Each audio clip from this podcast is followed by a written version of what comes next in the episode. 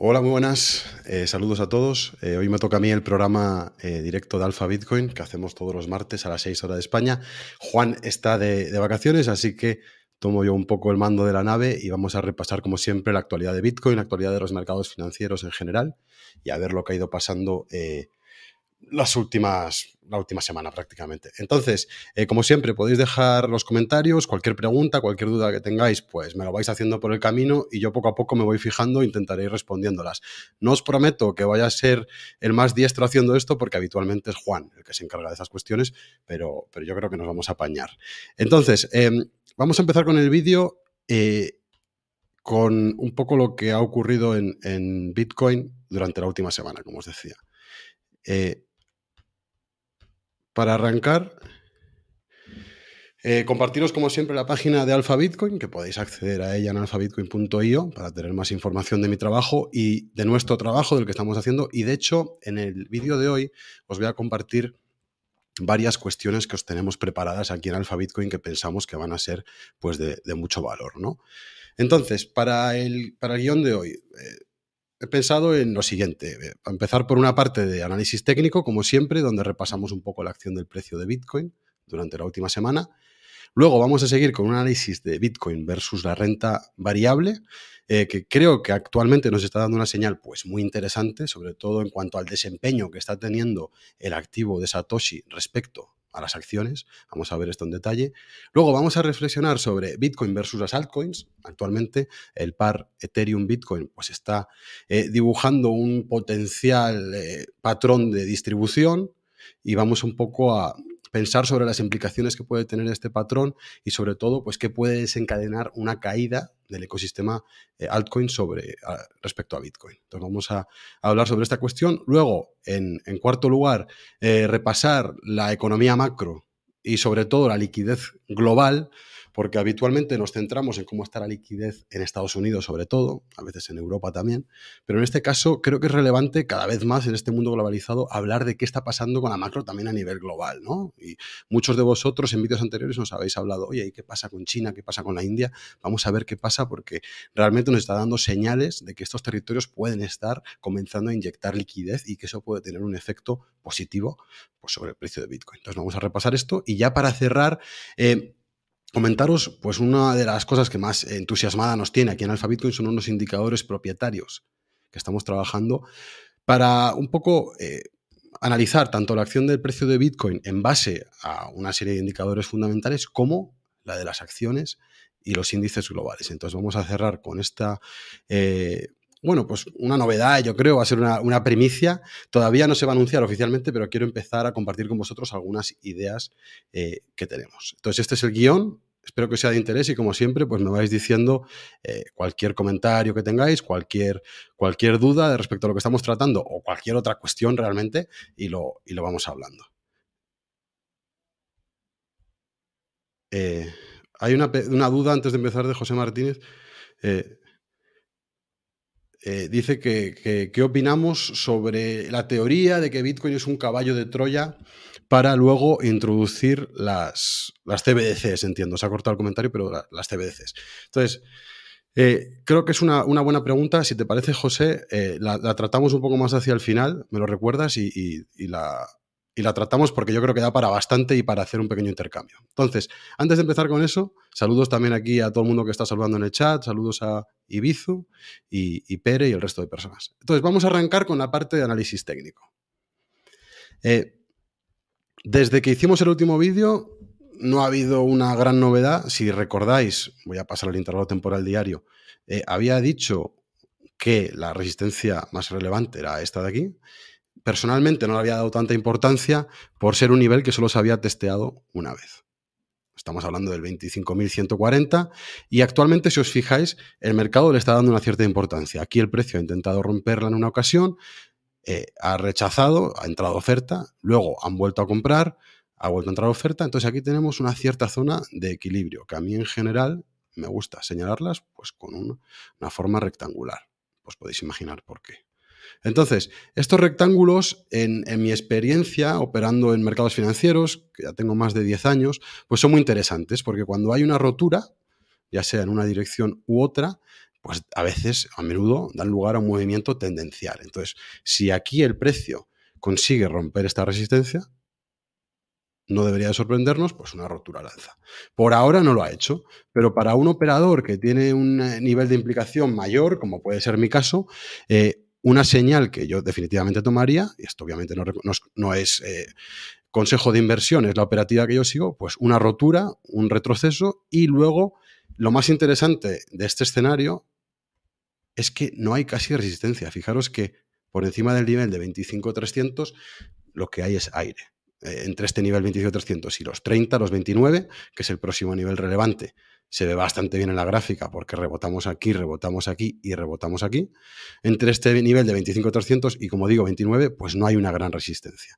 Eh, por lo cual, si el precio, y todavía no lo ha hecho, pero si el precio consigue romper este nivel con decisión, cerrar por aquí encima, eh, en, una operativa que sea más activa, pues ahí podría haber una oportunidad. Eh, por lo contrario, si el precio rechaza este rectángulo, se cae, pues muy posiblemente podríamos pasar a testear pues el siguiente soporte que es esta zona de aquí, donde rebotamos desde el último vídeo que hicimos. La semana pasada, si no recuerdo mal, estábamos por este nivel de aquí y dijimos que esta era un soporte relevante porque el precio había reaccionado aquí, había reaccionado aquí y rebotamos, nos dio una buena señal de compra, que para mí, yo esta señal la, compré, la tomé, eh, también apoyado por el indicador que os voy a comentar luego, el indicador de Alpha Bitcoin que estamos desarrollando, pero un poco para no divagar y centrarnos en el apartado técnico, lo que vemos es una clara resistencia en 25.200 y un claro soporte en la zona pues aproximadamente de 21.500. Y este es el rango actualmente. Si fracasamos, si no conseguimos romper al alza este nivel, uno esperaría a ver qué ocurre si el precio testea este. Y por el contrario, si somos más optimistas y vemos una rotura al alza por encima de esta resistencia, uno anticiparía que lo más probable es que pasemos a testear pues, la, próxima gran resistencia. Este sería el escenario pues, más optimista para todos y nos conduciría a la resistencia, como digo, de 29.000. Y además aquí hay un factor psicológico muy interesante, ¿no? O sea, al final el análisis técnico eh, funciona y funciona bien para encontrar entradas con un riesgo-beneficio favorable porque lo que hay detrás del movimiento del precio de estas velas, lo que hay detrás son personas, personas que actúan sobre sus creencias. Si piensan que el precio va a subir, pues compran. Si, piensan que el precio va a bajar, venden. Eh, al final están actuando pues, sobre sus deseos también. Entonces, ¿qué ocurre? Que todo el mundo, eh, si recordáis, en esta zona de aquí, en torno a 16 mil dólares. Todos los que estaban muy pesimistas, con un sentimiento muy agorero, hablando de que Bitcoin se va a ir a los 5 mil dólares, etc., muchos de ellos no han comprado aquí por miedo. Incluso algunos han llegado a vender, quizá los más desdichados han vendido pues, en esta región de aquí. Y todavía pues, tienen que, entrar. El mercado pues, les ha castigado de alguna manera o les ha dado este rally y todo el mundo que está en liquidez tiene que buscar el momento para volver a entrar. ¿Qué ocurre? Que si el precio rompe por encima de 25 y empieza a subir, la gente se pone nerviosa y empiezan a actuar bajo lo que se conoce como el FOMO. ¿Qué es el FOMO? Pues el miedo a perderse el movimiento. Entonces, esta región de aquí, y escribí un tweet sobre ello hace unos días, es muy interesante porque si el precio sube, es previsible que los compra la gente que tiene cash, que tiene fiat, que vendió aquí o que no compró aquí y que no compró tampoco la subida por miedo, esas personas que tienen quizá una naturaleza más eh, recelosa, ahora mismo empiezan a ponerse nerviosas y probablemente compren. ¿Y qué pasa cuando compran? Que propulsan el precio pues hasta la próxima resistencia, donde los operadores más experimentados suelen aprovechar para vender. Entonces, de nuevo, aquí no hay nada determinístico, eh, el precio no tiene por qué tampoco romper esto necesariamente, pero como digo, si lo rompe es muy probable que veamos un movimiento tendencial. Y aquí, en 29.000, esto lo comenté también la semana pasada, uno esperaría ver una batalla fuerte. Como decía antes, es un nivel muy importante. Aquí hay muchos compradores que se han quedado pillados, que compraron aquí, que compraron aquí, y el ser humano, pues un poco cuando el precio vuelve al punto de entrada, siente un cierto alivio y es muy normal que venda. Entonces, mucha gente que compró aquí, aquí, aquí, eh, es probable que vendan en esta zona y que veamos una batalla entre los compradores y los vendedores. Entonces, aquí eh, uno anticiparía Lleguemos cuando lleguemos, ya sea esta semana o la siguiente, o el mes que viene o dentro de unos meses, uno aquí anticiparía una batalla que posiblemente nos podría dar un patrón de vuelta. Perdón. Entonces, para buscar para las personas que estamos posicionadas en largos, pues es importante monitorear tanto qué pasa con este rango de aquí, este rectángulo, eh, ya sea de acumulación o distribución, como qué pasa si el precio consigue subir hasta los 29.000. Entonces, estos son los niveles más importantes. Eh, un poco para cerrar, si el precio sigue cayendo, como decía antes, tenemos este soporte de aquí y ya el siguiente nos iríamos a la zona de pues cerca de 20.000, esta línea intermitente. Eh, preguntas.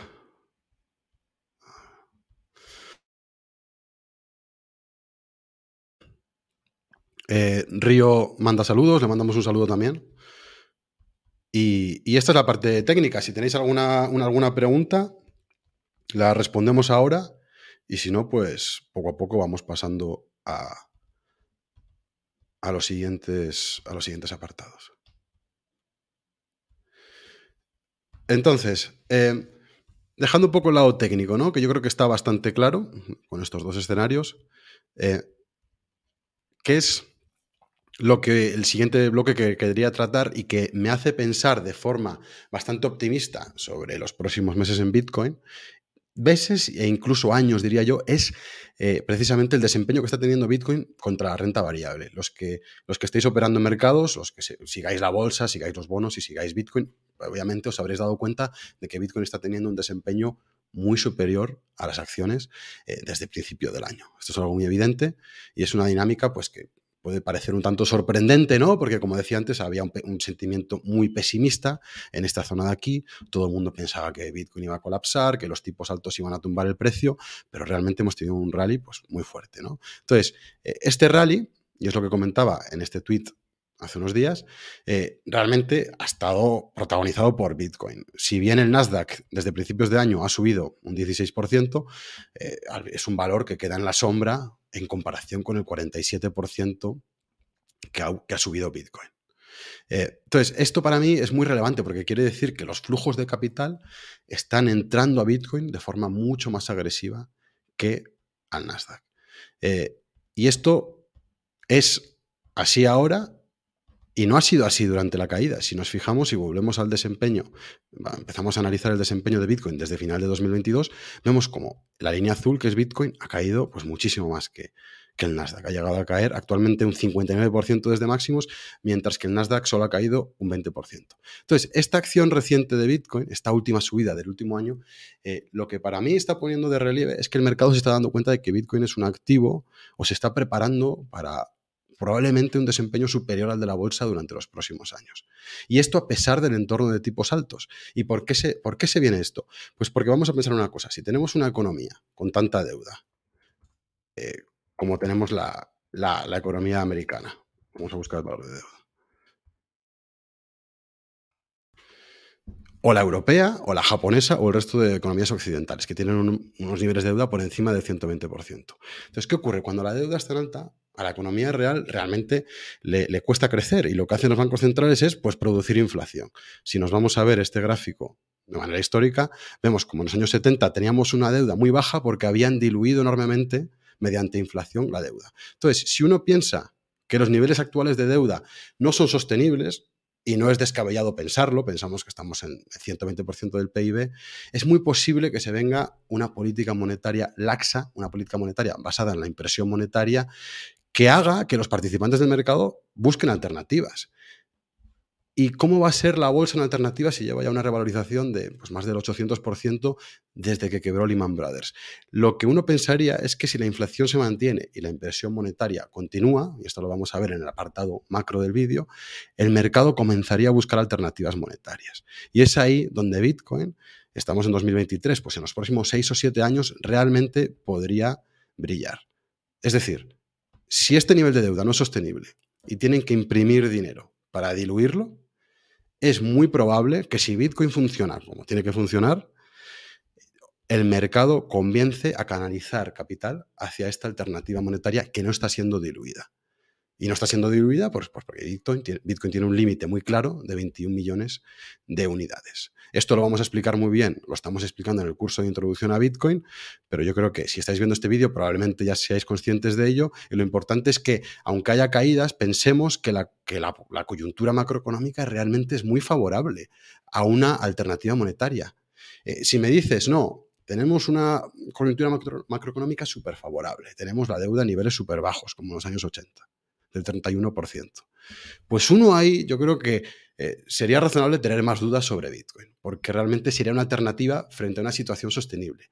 Pero como esto no es el caso, no es el caso, como tenemos la deuda en niveles súper altos, en Estados Unidos, en Europa, en Japón y en Reino Unido, pues da a pensar que los próximos años pueden ser muy favorables para una alternativa monetaria como Bitcoin. Entonces, esto, para los que pensamos en Bitcoin versus renta variable, como es mi caso, yo al final vengo invirtiendo en acciones desde hace muchos años y actualmente me cuesta mucho tener un sesgo hacia las acciones porque creo que la coyuntura macro es muy favorable a Bitcoin. Y viceversa, ¿no? Para una persona que, nunca ha contemplado Bitcoin y que es alguien que opera mucho con acciones, pues yo diría que después del bull run tan brutal que hemos visto en los últimos 10 años y dada la elevadísima deuda y la más que probable inflación pegajosa, es un momento realmente muy importante para empezar a pensar en alternativas y en inversiones un poco heterodoxas que no estén correlacionadas o que no necesariamente tengan que estar correlacionadas con la bolsa, como puede ser Bitcoin durante los últimos años, como nos está empezando a mostrar en este comienzo del año. Entonces, eso respecto a la correlación de Bitcoin con, la bolsa. Eh, una pregunta de José Martínez. Eh, que nos comenta qué, opino sobre la eh, posible aceptación por parte de la SEC, el organismo regulador de Estados Unidos, de un spot ETF de Grayscale. Eh, que hoy, hoy ha oído hablar de un analista que ha dicho algo sobre esto. Sí, ya también lo he escuchado y me cuesta un poco verlo. Realmente que tengo que decir un caveat, que es que no lo he mirado con detalle, pero a priori me cuesta verlo porque veo que la SEC está bastante a cuchillo realmente contra el ecosistema cripto si pensamos en lo que están haciendo con las stablecoins, el BUSD, el caso contra Ripple. Entonces, a priori, uno pensaría que, que bueno, que, no parece lo más probable que aprueben un ETF spot de Grayscale. Eh, sin embargo, también es cierto que han reconocido varias veces que Bitcoin es un activo muy diferente a los securities que son las altcoins. Entonces, eh, no lo veo del todo descabellado, pero tampoco contaría, contaría con ello. Creo que va a ser en dos semanas cuando van a dictaminar si va a ser un ETF o no y lo, vamos a seguir de cerca, pero a priori yo no contaría con ello y no pensaría que el precio se vaya a ver influenciado por ello, por, lo que comento, ¿no? por esta... Eh, esta actitud un tanto agresiva hacia lo que es la regulación de criptoactivos, que de hecho voy a hablar ahora también sobre ello. Gracias por la pregunta, eh, José. Vamos a ver cómo se da eso las próximas semanas. Entonces, en referencia a esto, ¿no? Y pensando ya en el ecosistema cripto en, su conjunto. Yo soy bastante escéptico en general sobre las otras criptos. Eh, soy bastante bitcoiner en ese sentido. No es que sea un hater, sino que me cuesta bastante ver la propuesta de valor de otras altcoins, aunque quizá alguna pueda haber, ¿no? Pero dejando eso de lado, creo que es un momento muy interesante para pensar eh, cuál es el desempeño, el comportamiento de Bitcoin frente a las altcoins, el, otro, el resto de criptomonedas, sobre todo en este entorno eh, de, como digo, de una regulación que apunta a, ser un poco más eh, agresiva o cada vez más agresiva hacia las altcoins. Entonces, lo que estaba diciendo, y también tuiteé sobre esto hace unos días, el par Ethereum-Bitcoin. Está en un momento muy interesante, ¿no? Eh, realmente hemos tenido una subida muy grande desde 2021 eh, Ethereum se ha revalorizado mucho más que Bitcoin desde esta fecha. Ha llegado a los 0,085 BTC por Ether. Pero actualmente estamos en este rango. De nuevo, el rectángulo. Entre 0,085 y 0,054. Entonces, eh, ¿Qué ocurre? Aquí hay una tesis que, yo creo que, que, no debemos descartar, ¿no? Yo sé que la gente de Ethereum es muy bullish, piensa que es un activo deflacionario, ultra sound money, bla, bla, bla. Yo soy de nuevo muy escéptico sobre la idea del Ether como Ultrasound Money por un motivo eh, bastante, yo creo que intuitivo, que es que un Ultrasound Money, un dinero sólido, no puede variar su oferta. Y Ethereum ha variado su oferta varios, en varias ocasiones a lo largo de su historia. Y nada nos garantiza, por tanto, que no lo vuelva a hacer. Entonces, eh, con esa reflexión, un poco que sirva de introducción a nivel fundamental, vamos a centrarnos en lo técnico para empezar. Entonces, aquí no, no es nada absurdo creer que esto pueda ser una figura de doble techo. Y que estas puedan ser zonas pues, de acumulación. Y que si el precio sigue cayendo, rompe esta resistencia. De hecho, fijaros que estamos en un punto que podría ser clave. Si Ether rompe este, este soporte horizontal de aquí, eh, yo desde luego que si tuviera Ethereum, no es el caso, pero si tuviera Ethereum estaría preocupado si quisiera mantener mi valor frente a BTC, porque sería muy posible que viésemos una caída, pues al menos hasta la zona de 0,055 que también puede, obviamente podemos aguantarlo, ¿no? Pero si perdemos esta línea horizontal yo estaría preocupado, sobre todo si se da bajo unas circunstancias pues de un cierto ataque de la, de la Fed, ¿no? En, un tuit el otro día dibujaba ya aquí una cara, una cara triste, llorando si queremos, ¿no? Eh, porque porque de, nuevo, o sea, si, si perdemos este nivel y este soporte no aguanta, realmente no hay nada más hasta, hasta estos mínimos. Entonces, si este escenario se da, y yo tampoco voy a decir que es lo más probable, porque eh, Ethereum al final eh, ha creado una política, como digo, deflacionaria, casi como un sistema que, busca priorizar el aumento del precio por encima de todo. Entonces, este escenario obviamente no tiene por qué darse, pero creo que, que, esto sea una, una distribución enorme no tiene que descartarse tampoco para nada, sobre todo, como digo, si durante los próximos meses se viene un cerco regulatorio. Y esto lo hemos empezado a ver, quiero decir. Eh, durante los últimos días, el 19, se anunciaba que la SEC, que comentaba antes el eh, compañero, eh, José Martínez, José Martínez nos comentaba eh, ¿qué, pasa con la SEC y el ETF? ¿no? Pues la SEC últimamente ha estado bastante agresiva contra las altcoins. Por ejemplo, el BUSD, el Binance Stablecoin, el dólar de Binance, se ha, sido catalogado como un security. Entonces, esto a priori no parece que, sea una actitud amigable hacia las altcoins por parte de la SEC. Y pensemos que la mayoría de, de, stablecoins están, eh, o sea, se emiten sobre la cadena de Ethereum y consumen gas de Ethereum y por tanto contribuyen a que el precio suba. Entonces, si hay un cerco regulatorio de la SEC a las stablecoins, pues esta carita triste de, carita triste de Ethereum pues parece más probable, ¿no? Porque Ethereum dejaría de tener tanto uso y eh, cuando no tiene uso, eh, Ethereum se vuelve inflacionario. Esto es una de las paradojas de Ethereum, que cuanto más uso tenga, más deflacionario es y cuanto menos, más inflacionario es. Entonces, cuando el precio cae y tiene menos uso, eh, eso contribuye a que el precio siga cayendo más.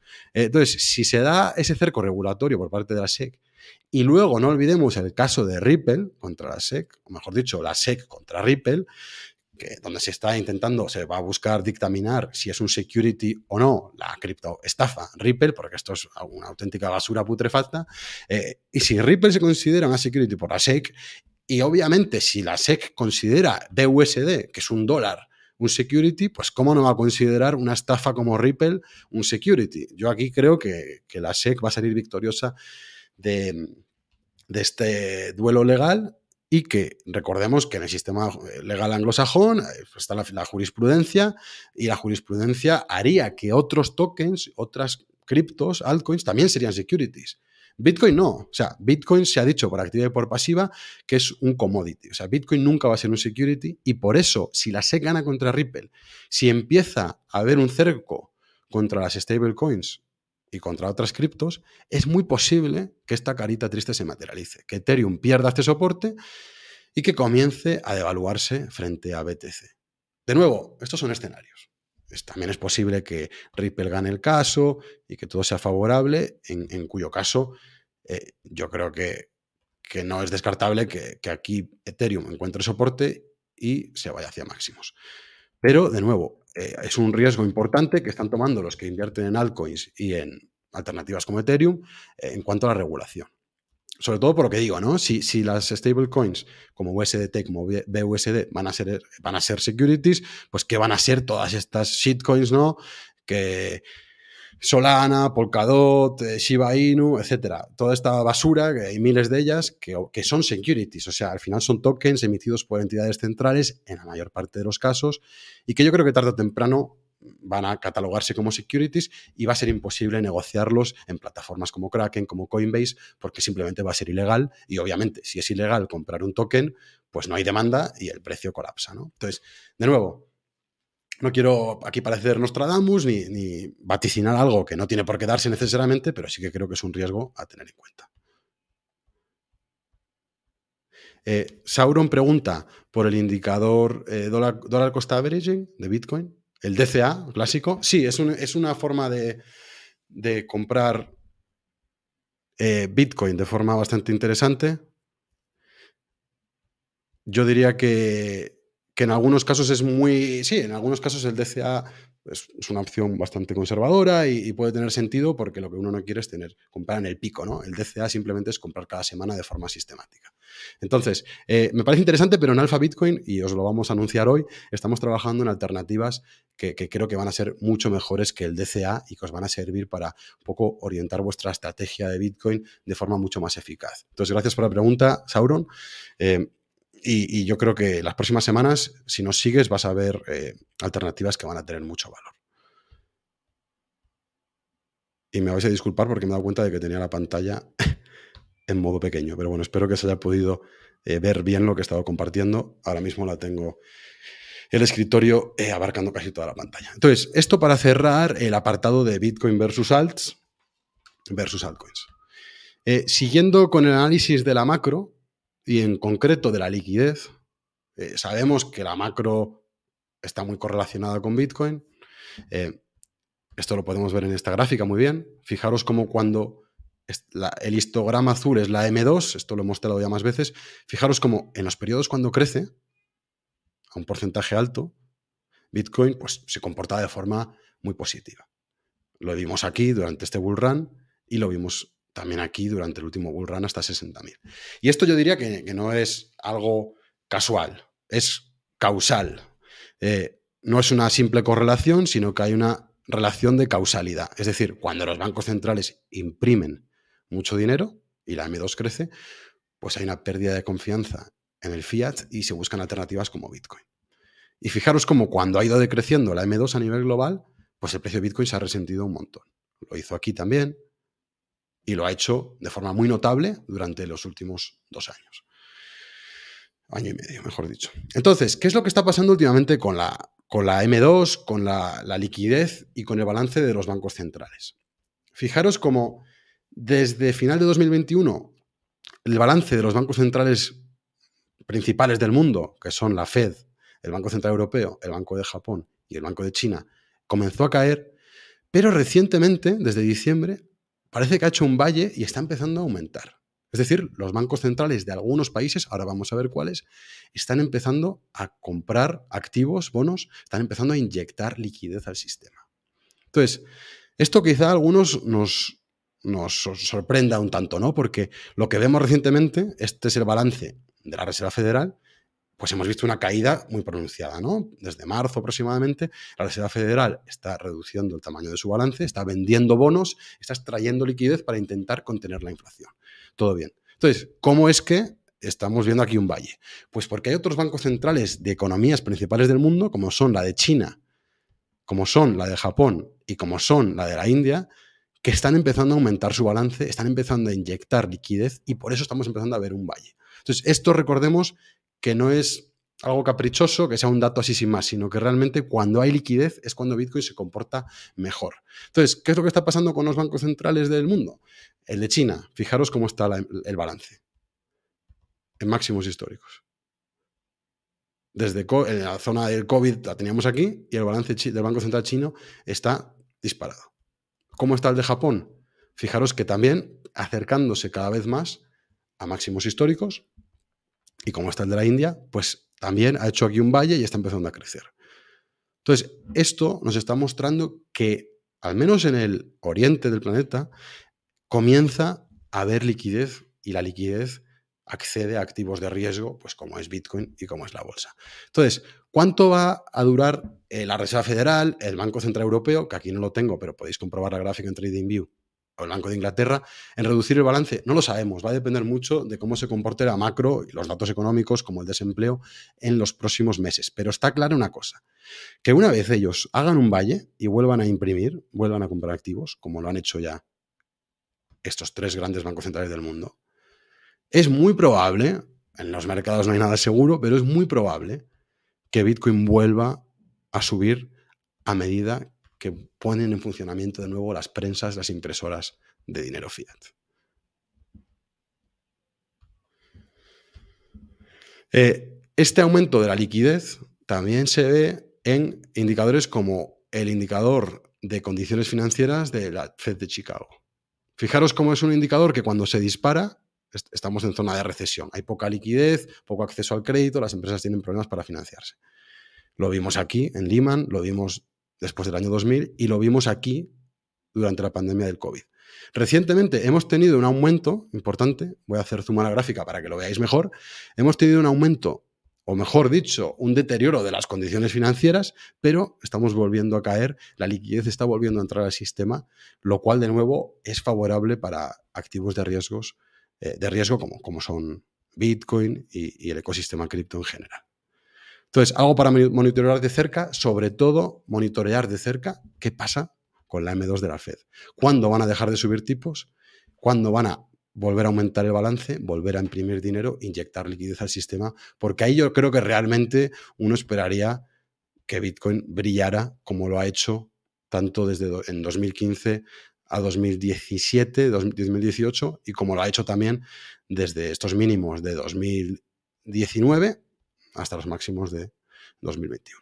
Entonces va a ser una métrica muy interesante para seguir de cerca y aquí la vamos a seguir, como no, en Alpha Bitcoin. Al respecto de esto, eh, anunciar dos indicadores que creo que van a ser muy valiosos Estamos trabajándolos, estamos haciendo el backtesting, estamos eh, haciendo un fine tuning de ellos, que son dos indicadores que van a estar a disposición de los usuarios de Alpha Bitcoin, de los miembros que estén registrados. Entonces, si no lo habéis hecho ya, os animo realmente a que os registréis.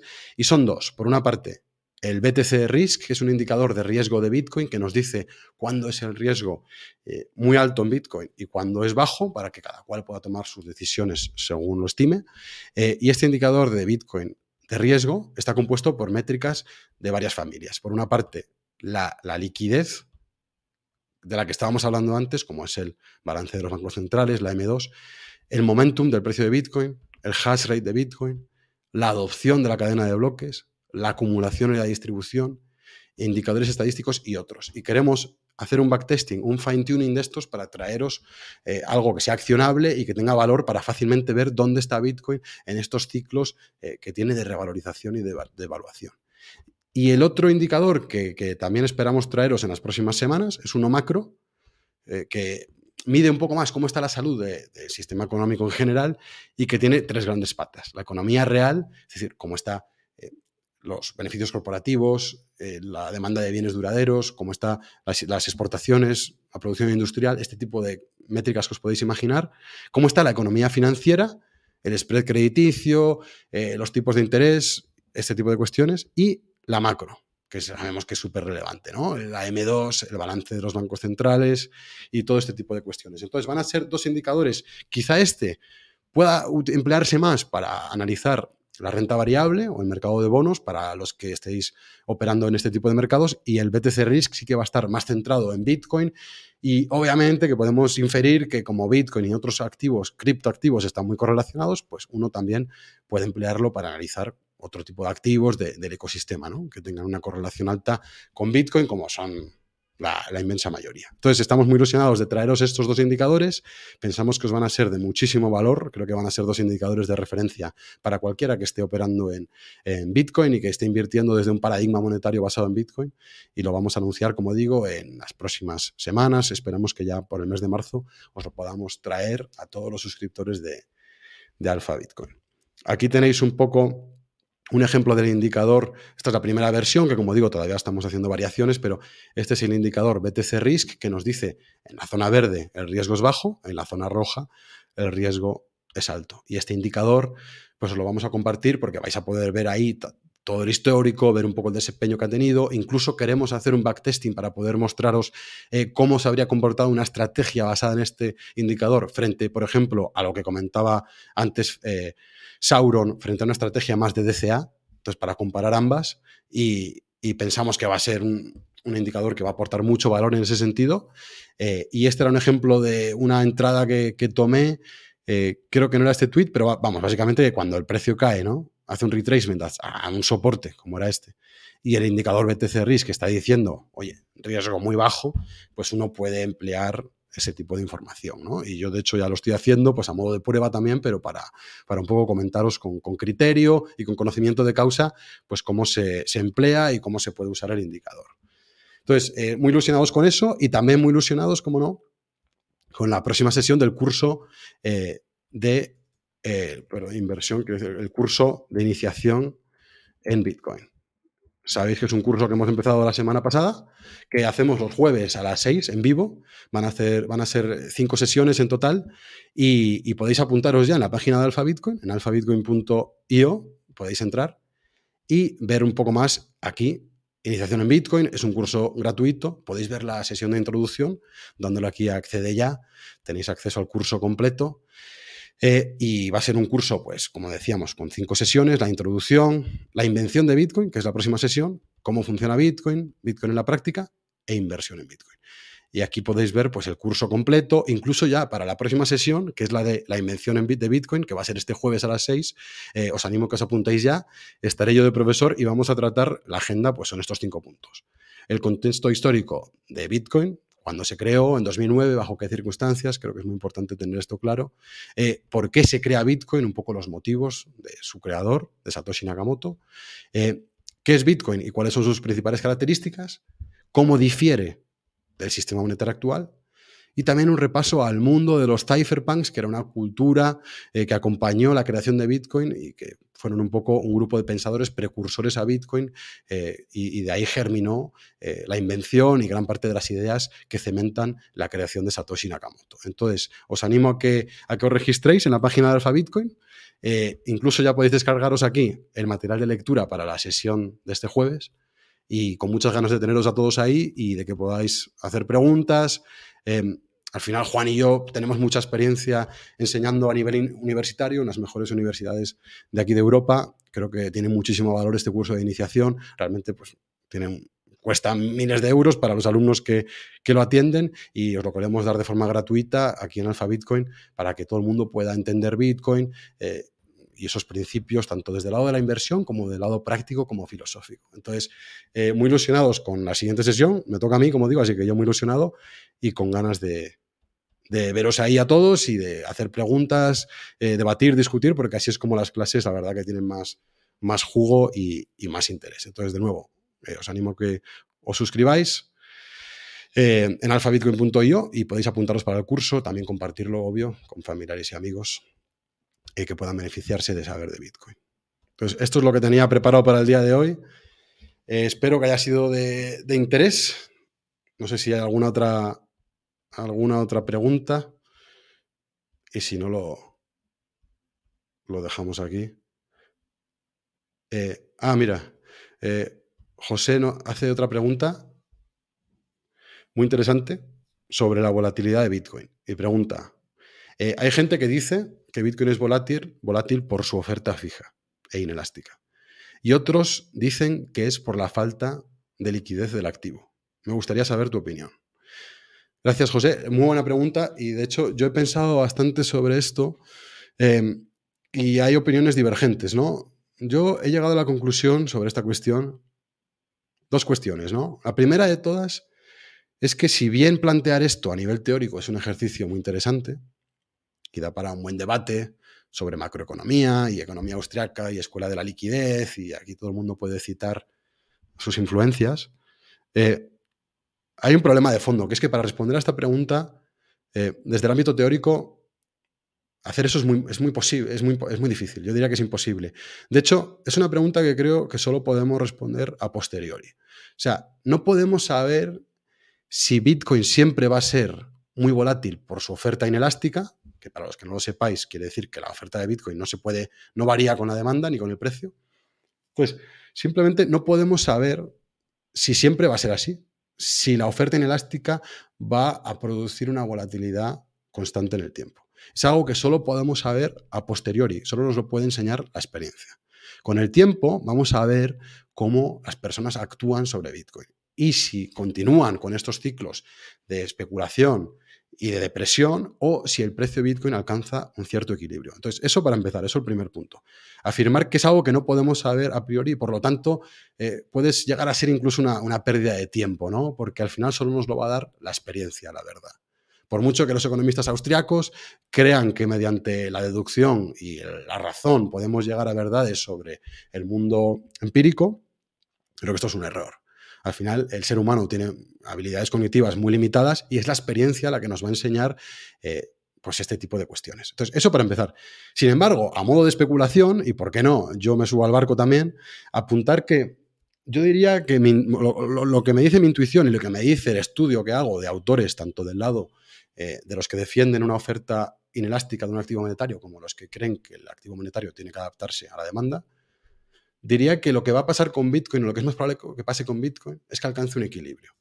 ¿Y por qué? Pues porque el mercado, al final lo que hace es encontrar equilibrios para cualquier precio de cualquier activo, ya sea pues, unas vacaciones en Egipto, ya sea una bolsa de patatas, ya sea el precio del alquiler de un apartamento o el de una vivienda o el de un coche, el mercado busca precios de equilibrio. Cuando hay más oferta que demanda, el precio cae, cuando la demanda sube, el precio aumenta. Entonces, lo que pasa es que con Bitcoin, en mi opinión, va a ocurrir algo muy parecido, que es que el mercado va a llegar a un consenso sobre cuál es el valor de Bitcoin, al igual que llega a un consenso sobre el valor de otros bienes, y ese valor no sabemos cuál va a ser. ¿Va a ser 100 mil dólares por Bitcoin o medio millón o un millón o tres millones? Pues no lo sabemos. Yo tiendo a pensar que será un porcentaje de la riqueza del mundo o un porcentaje del PIB, quizá más de la riqueza en el mundo, ¿no? Podemos imaginar que Bitcoin va a llegar a valer por ejemplo, el 10% o el 15% de toda la riqueza del mundo. Pero va a llegar a un punto en el que el mercado diga, vale, este es un valor de equilibrio para Bitcoin.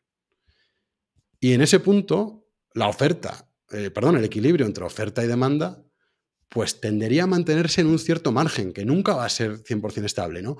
Si hay más miedo, si hay una guerra, si el conflicto, o la guerra, mejor dicho, con de Ucrania o de Rusia contra Ucrania se agudiza, pues uno podría anticipar que el mercado va a buscar activos refugios como Bitcoin. Eh, y viceversa, cuando hay tiempos de bonanza, pues el mercado podría buscar activos productivos e invertir en sean bienes de producción, terrenos cultivables o empresas. Pero el punto es que la volatilidad actual que tiene Bitcoin es difícil que se mantenga en el tiempo simplemente porque el mercado se encarga de encontrar consensos, de encontrar equilibrios. Eso es lo que hace un mercado. Es un proceso de mercado el que nos eh, muestra los equilibrios, nos llega a zonas de equilibrios. Entonces, eh, esta es mi respuesta. Quizá me he extendido demasiado, pero bueno, son esos dos puntos. Eh, recalcar también que, como digo, no podemos saberlo a priori, entonces la discusión teórica tiene unos límites bastante cercanos. Entonces, tampoco es algo a lo que yo querría dedicar demasiado tiempo. Pero buena pregunta. Una pregunta, otra pregunta de Alpa, que habla de un compendio de indicadores que se llama CBBI, Collins Stock Crypto Bitcoin Index. ¿Qué, ¿Qué valor le damos? Pues no lo conozco, pero me lo voy a apuntar y así lo comentamos en, lo comentamos en el próximo vídeo. Eh, CBBI. Siempre es bueno conocer indicadores nuevos para valorarlos. Eh, si te parece, Alpa, en el próximo directo me lo apunto para, para revisarlo y comentarlo. Estaría bien saber qué, eh, indicadores componen ese, compendio. Así que lo revisaré y lo hablamos. Eh, bueno, no sé si hay alguna otra pregunta. Espero que haya ido bien, que haya sido de valor y bueno, ya todos los martes estamos aquí a las, a las 6. Así que si eso es todo, os mando un abrazo y ya nos vemos la próxima la próxima semana hasta ahora a las 6 y los que estéis apuntados al curso, pues ya sabéis que el jueves a las 6 también nos vemos para un poco empezar a hablar del contexto de Bitcoin y de, la invención de Bitcoin y qué lo, eventos lo acompañaron. Un abrazo para todos y hasta la próxima semana o hasta el jueves. Chao, chao.